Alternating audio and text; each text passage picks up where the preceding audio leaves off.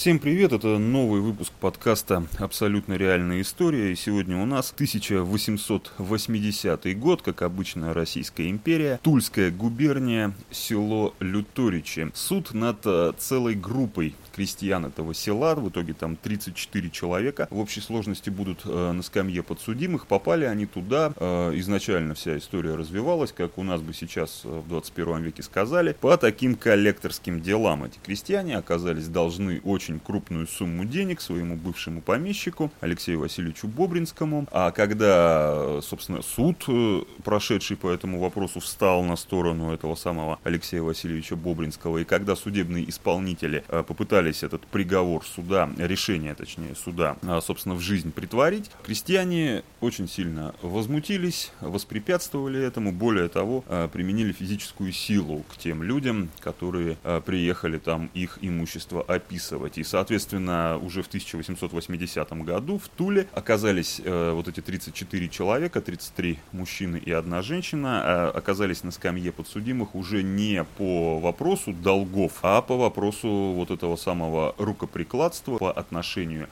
представителям власти, а это совершенно другая статья, вменяли им ни много ни мало целый бунт, э, причем бунт э, не просто стихийный какой-то, вот там что-то случилось и э, бросились они всякие непотребные вещи творить. Нет, им вменяли бунт спланированный, бунт заранее продуманный, бунт там чуть ли не с расписанными ролями. Это очень серьезное обвинение, это очень тяжелая статья, там в лучшем случае каторгой, наверное, можно было бы отделаться, а в общем-то и до виселицы недалеко. Позднее подробнее там а, поговорим на тему того, э, какой конкретно суд их судил. Чем это дело примечательно, чем оно уникально? Оно, надо сказать, не просто уникально и не просто примечательно, это совершенно фантастическое дело. Вот в том плане, ну просто сколько не копаешься в интернете, сколько не забиваешь, ничего подобного найти не можешь. Чуть ли не единственное дело в истории судопроизводства, а надо сказать, 1880 год это уже пореформенный суд, это нормальный суд, это, собственно,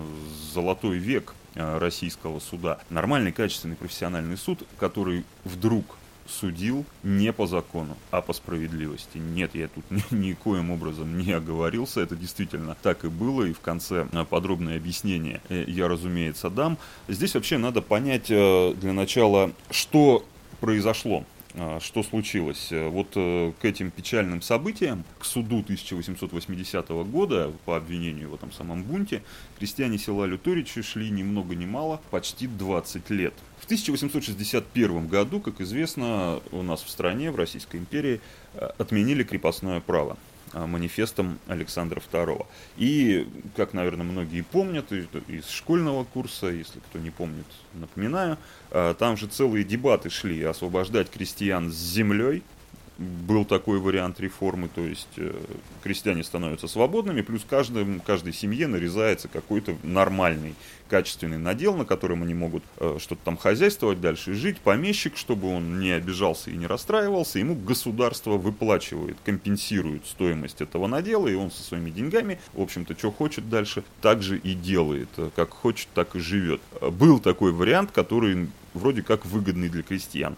Выбрали в итоге второй вариант, при котором крестьяне получали личную свободу, но землю в собственность они не получали. И здесь э, несколько точек зрения есть на этот вопрос, почему именно этот вариант реформы э, возобладал, победил. Там одна из точек зрения, что вроде как государство не планировало, ну, невыгодно было государству вот расплачиваться за этих крестьян. Очень такая шаткая версия, по той простой причине хотя бы, что государство для помощи крестьянам, для выкупа этой земли у помещика, собственно, учредило крестьянский банк специальный, и крестьянам давали кредиты на очень выгодных условиях. То есть э, сегодня у кого есть ипотека, только мечтать, наверное, о таких условиях могут, э, потому что ставка была ниже 1%, а кредит давался на 49 лет. То есть выкупить надел у помещика единовременно, безусловно, сумма огроменная. Безусловно, ни у одной крестьянской семьи такой суммы нет. Но тут вот точно так же, как сейчас люди берут ипотеку, все уже заплатили, помещик с этими деньгами ушел, а вы банку платите в течение 49 лет. То есть вся вот эта сумма делится, дробится, выясняется, что в месяц вы платите, ну, совершенно такую не тяжелую, не обременительную сумму денег, которая не наносит там серьезный удар по карману Более того, переплата в конечном счете, она смехотворна. То есть представить себе, что государство навариться на этом пыталось, наверное, тоже нельзя, потому что никакого такого навара особенного нет. Так вот, вторая точка зрения э, на тот вопрос, почему именно без земли освобождали крестьян, она заключается в следующем, и мне она более-менее близка, что вот авторы реформы, э, мысль у них была следующая. Если крестьянину землю дать просто вот, ну это получится как в лотерею выиграл.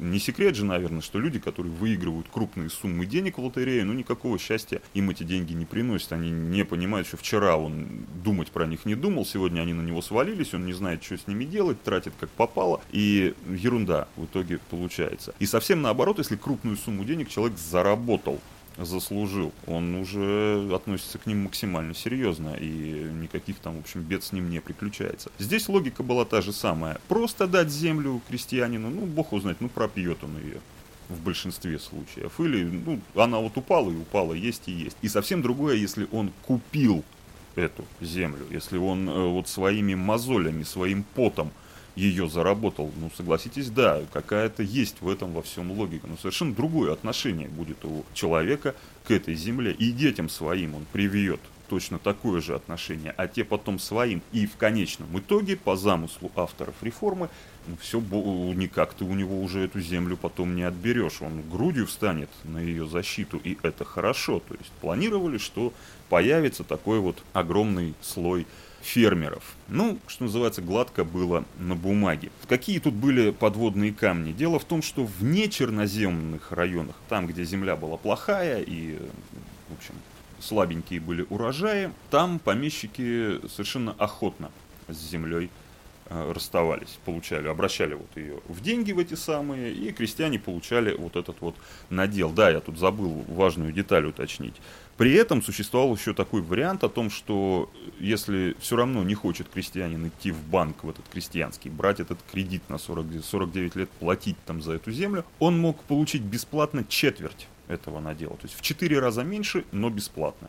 Или в 4 раза больше, но 49 лет платить с низкой ставкой и с небольшой переплатой. Ну, что называется, думайте сами, решайте сами, кому что выгодно. Разумеется, разумеется, выгодно второй вариант. Взять много земли, на вот этот очень выгодный во всех смыслах кредит, и дальше, что называется, все от тебя зависит, сам хозяин своей судьбы. Пашешь э, от зари до заката, то ну и все нормально у тебя те, кто там водку пьют целыми днями, у них, конечно же, не все нормально. И кредит они этот не выплатят, и земли в итоге лишатся. Но это уже, что называется, их проблемы. Таковых, безусловно, было бы меньшинство. Так вот, э, что случилось конкретно в этом селе Люторичи? Там-то как раз земли очень плодородные. Это такой север Черноземья э, российского, север э, Тульской губернии вот в черноземных районах там помещики с землей расставались неохотно потому что ну, им выгодно было сохранить у себя побольше земли и дальше там продолжать хозяйствовать, наемных э,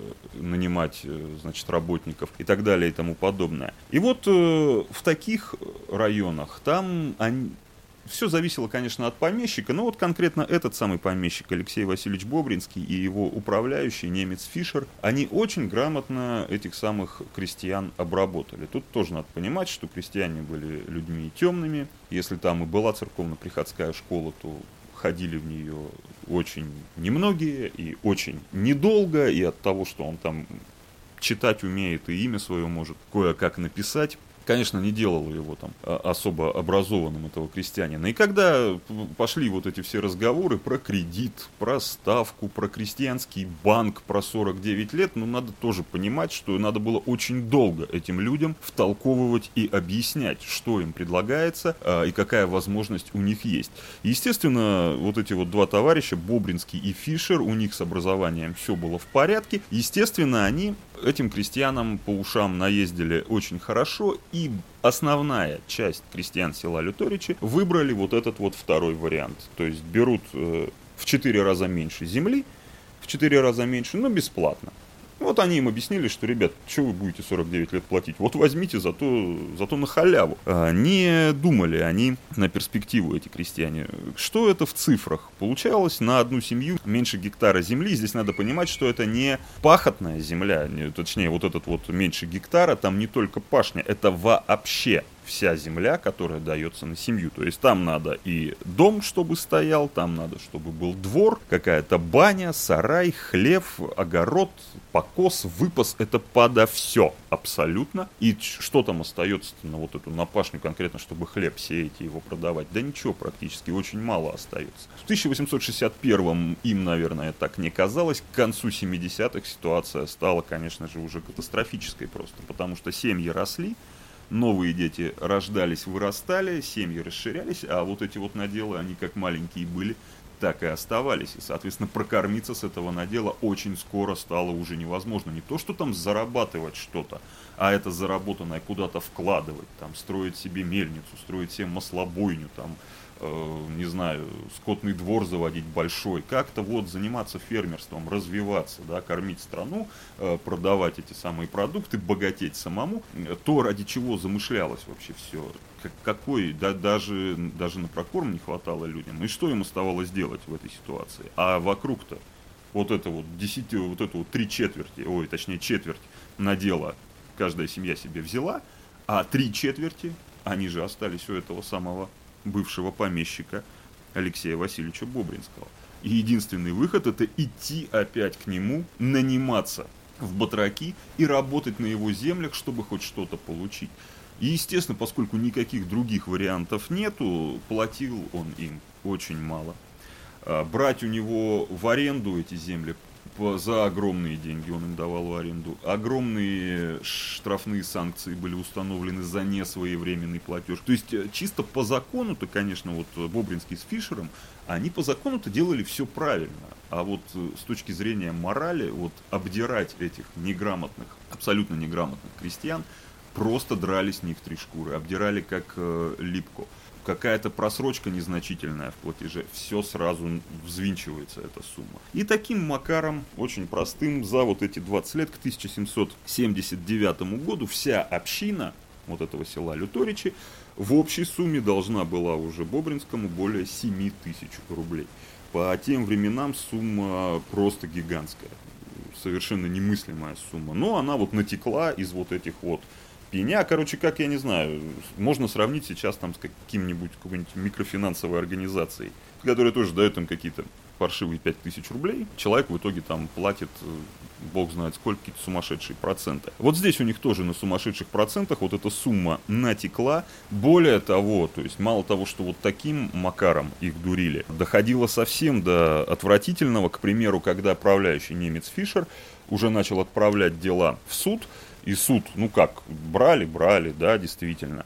Когда суд начал присылать вот эти вот требования срочно там в такой-то срок э, что-то уплатить, э, Фишер подговорил старосту деревенского по фамилии Ширяев, ну староста вроде человек, который вот авторитетом пользовался там, э, в этой общине среди крестьян, подговорил его, чтобы не передавать эти, эту самую, вот эти документы судебные крестьянам. То есть в какой-то момент они вообще жили не зная, что им там еще больше чего-то суд присудил выплачивать. Ширяев там расписывался в этих бумажках, то есть суд получал обратно документы, что вроде да, они поставлены в известность, а все равно не платят. Вылилось это все в то, что 22 апреля 1879 года судебный исполнитель Тульского окружного суда, фамилия его была Прусаков. Вот он приезжает в это село. У него три исполнительных листа о том, что, э, ребят, ну, должны вы уже просто как земля колхозу. Все, надо описывать ваше имущество, вас самих, я не знаю, куда вас девать, в какую долговую яму сажать.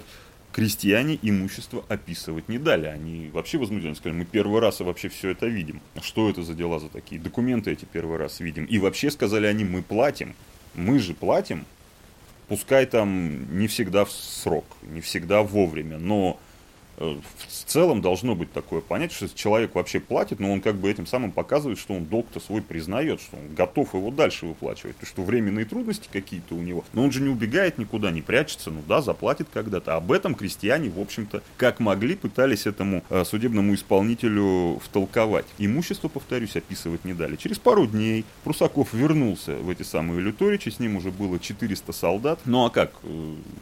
Э, отказываются люди исполнять решение суда. Село взяли в кольцо. В это время мужчин не было в селе. Они как раз пошли к графу. К графу Бобринскому вот этому. а пытаться с ним договориться, чтобы как-то все это по, по-нормальному решить, чтобы не доводить до вот этого описывания имущества. За ними сбегали, ну, дети какие-то там, сбегали, вернули мужиков обратно в село. Те, когда пришли, вот они увидели вот эту картину, что имущество описывают, э, бабы э, орут, дети ревут, э, шум, гам. А, ну и, естественно, нервы тут не выдержали ни у кого. Закончилось все потасовкой. Избили нескольких солдат. Очень сильно досталось вот этому старости Ширяеву. Его побили очень сильно. Ну, правда, конечно, не до смерти, да и не до инвалидности. Но так или иначе побили. И в результате новый суд планируется. Арестовали. Арестовали в итоге 34 человека. 33 мужчины, одна женщина. Какая-то вот тоже активная барышня попалась в этом селе Люторич, которая принимала активное участие во всех вот этих потасовках. Э, их доставили а, арестовывать их, точнее, не стали, неправильно я говорю, не стали их арестовывать, но началась подготовка к суду. И, как я уже говорил, вменялось им ни много ни мало бунт, причем бунт спланированный, потому что были свидетельские показания от того же Фишера, от того же побитого Ширяева, что после первого визита вот этого исполнителя Прусакова крестьяне собирались, они собирались всей вот толпой в центре села и обсуждали, ну, они прекрасно понимали, что он вернется, и вернется не один, и обсуждали, что делать. И там вот такие мысли, что да, просто взять в руки вилы и гнать их из села, всех, кто сюда придет описывать наше имущество, такие мысли звучали. И еще более какие-то радикальные способы. Тоже такие голоса раздавались. Иными словами, этого вот вроде как достаточно. Нет, ребята, вы должны деньги? Должны. Решение суда есть по этому вопросу? Есть. К вам приходят исполнять решение суда, вы мало того, что препятствуете этому, потом вы собираетесь компанией, решаете, что вы и впредь будете препятствовать, решаете, что вы будете физически этому сопротивляться. И когда вновь возвращаются с солдатами, вы, собственно, то, что собирались, вы то и делаете. Ну, какие тут могут быть вопросы? Поэтому готовятся их судить за подготовку к бунту, за призывы к бунту и, собственно, за сам бунт. Статьи, повторюсь, очень тяжелые. Более того, э, уже больше года, как э, подобного рода дела, дела о насилии против представителей власти, тем более дела о бунте, подготовке к нему, призывам к нему, больше года уже э, судят неприсяжные. После того, как суд присяжных оправдал Веру Засулич, которая стреляла в петербургского губернатора Трепова, вот власти таким вот образом среагировали. А, дела о насилии против представителей государственной власти, они из-под юрисдикции суда присяжных были выведены. И к этому моменту подобного рода делами занимается судебная палата сословных представителей. А что это такое? Это 9 человек, из них 5 это судьи, назначенные лично императором. И еще четверо – это те самые сословные представители. Два представителя дворянства, один от мещан и один от крестьян. Но подавляющем большинстве случаев, да даже не в подавляющем, а, наверное, во всех, э, это крестьянский староста. Староста какой-нибудь деревни, какого-то села. То есть, так или иначе, все равно люди, которые от власти-то недалеки. Ну, явно не присяжные. Присяжные – это когда просто совершенно случайных людей набрали, и там, что называется, кто красноречивый, адвокат или прокурор. Нет, здесь суд э, специально вот такой, чтобы шансов у подсудимых было как можно меньше. То есть Мало того, что суд такой, так ну и дело-то оно, казалось бы, мертвое. С юридической точки зрения мертвое, потому что законный приговор э, в исполнение привести они не дали. Государевых людей побили.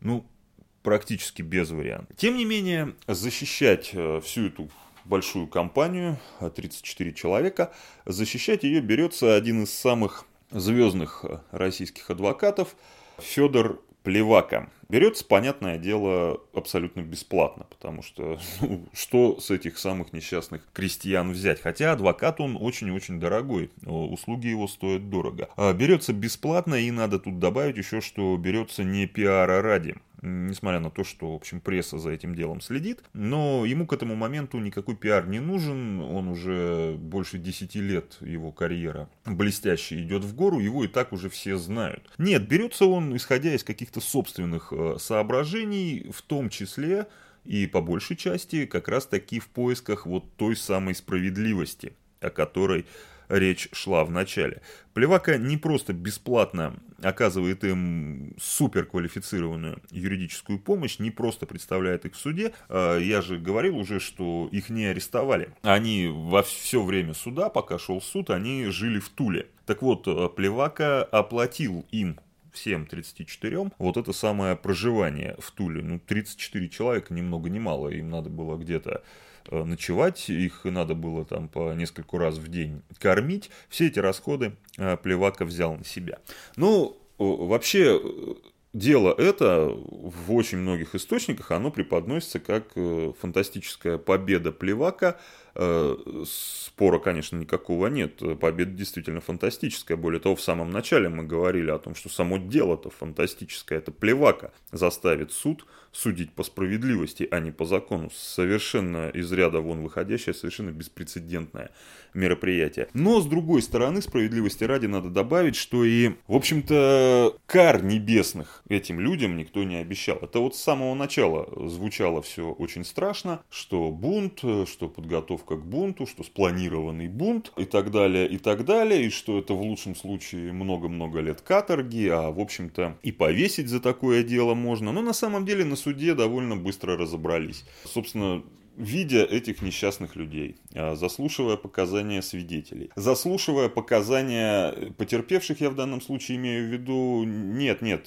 потерпевшие здесь ни при чем, потерпевшие это вот этот староста Ширяев побитый, это побитые солдаты ни в чем не повинные, которые просто, ну вот они, они на службе, да, у них приказ, а, за что им по голове-то прилетело. Нет, имеется в виду вот эти самые свидетели Бобринский и Фишер, заслушивая их, в общем, там и прокурор был, человек э, очень умный и блестяще образованный, Лев Шадурский его звали, выпускник Питерского университета, юрфака, да и председатель суда, тоже был человек весьма и весьма образованный и, э, самое главное, умный. Вот э, в чем тут нельзя отказать. Э, супер умный был состав суда. Довольно быстро они поняли, что жуткая провокация была в отношении этих людей, что действительно обирали их все эти 20 лет самым бессовестным образом. И то, что случилось, это, конечно, ужасно, то, что случилось, но и злодейства-то в этом никакого нет. Ну, довели людей просто до отчаяния, до белого коленя. Ну, вот и выплеснулось у них. Ну, нет какой бунт? О чем речь? Не собирались никакой бунт делать. Тем не менее, судить-то как-то надо, и прокурор изначально действует строго по закону, при этом очень и очень мягко. 16 человек он предлагает э, полностью оправдать ну, так, сбоку припека они здесь, не наработали они, да, скажем так, на срок на какой-то. Шестерых он предлагает приговорить к 10 месяцам тюрьмы, а 12 человек к полутора месяцам тюрьмы. Казалось бы, да, чего еще желать. Ну, очень мягкий приговор.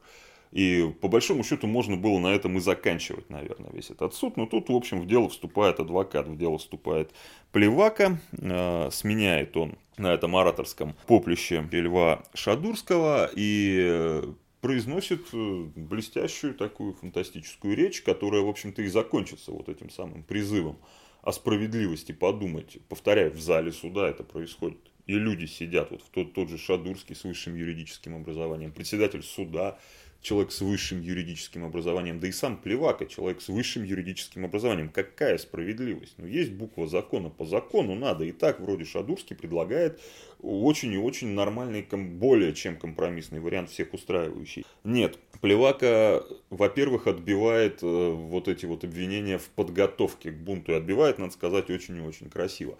То есть, да, действительно, крестьяне собирались большой толпой, в центре села э, сразу после первого визита судебного исполнителя и вот до второго его визита непосредственно с солдатами крестьяне обсуждали. Это, собственно, и подается как подготовка к бунту. Плевака говорит, нет, э, мы здесь имеем дело не с э, кучей отдельных индивидуумов, где каждый сам за себя. Мы имеем дело с общиной, говорит Плевака. Это общине вменили иск. И община собралась обсуждать, от чего с этим иском дальше делать. Точно так же говорит он, как э, если отдельному человеку какой-то иск направят, этот человек сядет и начнет думать сам с собой, про себя. Он начнет думать, как ему на все на это дело реагировать, какие действия ему предпринимать, так ему поступить или это. И в этот момент, говорил Плевака, да, что угодно там в голове, любая мысль, самая шальная, самая, бог знает, какая-то несусветная, проскочить может, но это мысль. И тут, говорит он, то же самое надо смотреть на то, что да, собралась община решать, что делать, и если там и звучали какие-то очень и очень горячие и бестолковые предложения, то и относиться к ним надо точно так же. Это не преступление, сказал Плевака, это вполне нормальное. Вот люди использовали свое право на защиту. Полностью отбивается вся вот эта претензия в подготовке к бунту. А затем э, Плевака указывает как раз-таки на то, ну что, в общем-то, и так понятно. Это понятно людям, которые пришли смотреть за этим процессом. Он открытый. Это понятно журналистам, это понятно прокурору, это понятно судье. Но Плевака их просто-таки вот э, добивает тем, что мы видим неграмотных, несчастных, нищих, голодных людей, у которых и без того все очень плохо в жизни, так еще вот эта вот парочка, ну действительно 20 лет обдирала их как липок, обманывала самым э, безобразным образом. Э, постоянно он указывает, что Фишер немец.